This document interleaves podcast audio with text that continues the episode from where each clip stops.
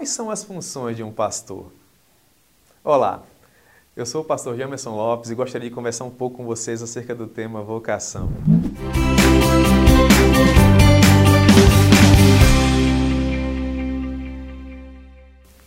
É muito comum que em seus primeiros passos os jovens ministros se perguntem assim: mas o que efetivamente eu devo fazer? Qual é a minha missão enquanto pastor? O que as pessoas esperam de mim? Eu gostaria de conversar um pouco com vocês acerca dessas questões. É óbvio que existem N funções que um pastor deve fazer. São muitas as suas prerrogativas, mas existem algumas que são fundamentais. E eu gostaria de pensar algumas dessas funções e conversar acerca delas com vocês aqui hoje. Nós vamos usar como liame para esta nossa conversa o Salmo 23. E se utilizando do Salmo 23, nós vamos procurar elaborar algumas funções que, no meu entendimento, são preponderantes para a vida de um pastor, para a vida de um ministro, e essas funções elas devem se fazer presentes, as pessoas devem perceber que o pastor tem caminhado nesse sentido. Uma primeira função que eu percebo perceber ao ministro do Evangelho é justamente a prerrogativa que ele possui de responder pelo rebanho de atender ao seu rebanho, visto que o rebanho confia nele a sua comunidade tem os olhos fitos nele para a glória de Deus. O salmista nos diz assim: O Senhor é o meu pastor, nada me faltará. Você percebe como eles depositam confiança no seu pastor? É óbvio que o Senhor Jesus é o nosso sublime pastor. Mas nós, enquanto ministros do Evangelho, estamos aqui justamente para implementar na terra esses valores do Reino de Deus. De modo que não há nada mais danoso para a igreja que um pastor leviano, que um pastor que não se importa com o seu rebanho, um pastor que não tem dado a devida atenção aquelas almas eternas que foram compradas por Cristo na cruz do Calvário, mas que agora estão sobre a sua liderança, estão sobre a sua responsabilidade espiritual. Portanto, se existe algo que nós precisamos privilegiar, é justamente essa forma com que o rebanho tem nos percebido enquanto pessoas que efetivamente estão imbuídas da responsabilidade de guiá-las, de norteá-las, de conduzi-las. Uma segunda característica que, no meu entendimento, não deve faltar à vida do pastor é a capacidade que ele tem de prover, de alimentar o rebanho. O salmista diz: Nada me faltará. Ele me faz repousar em pastos verdejantes, guia-me para junto das águas de refrigério.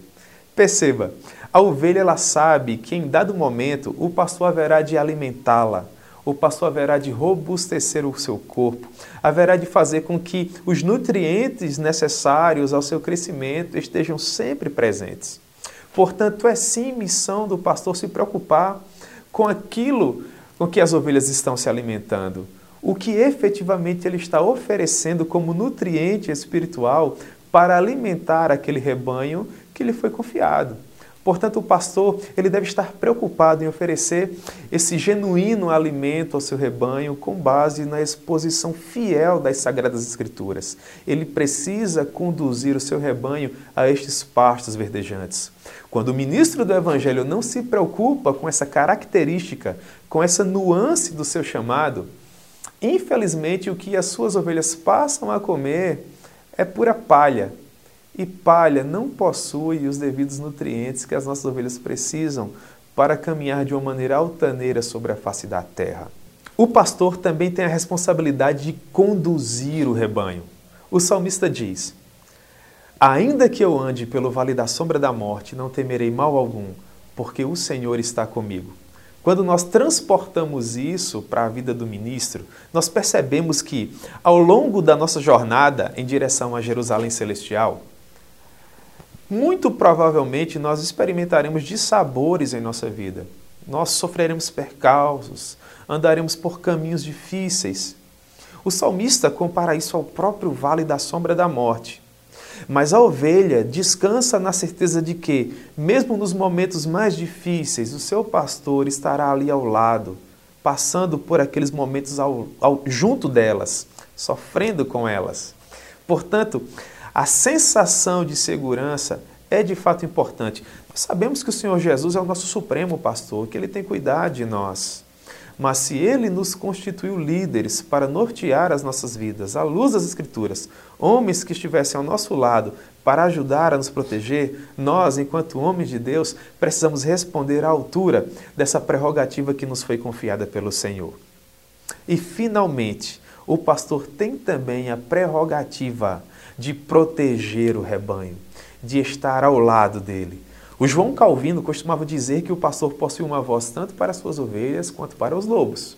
Na proporção em que o pastor cuida, arrebanha, preserva as ovelhas dentro do seu redil, da mesma forma ele também tem a função de afugentar aqueles que cercam o rebanho, que de alguma forma tentam introduzir-se no seio do aprisco para dessa forma tentar usurpar a ovelha, retirá-la da presença do Senhor Deus. E o pastor ele tem sim essa sublime missão de proteger.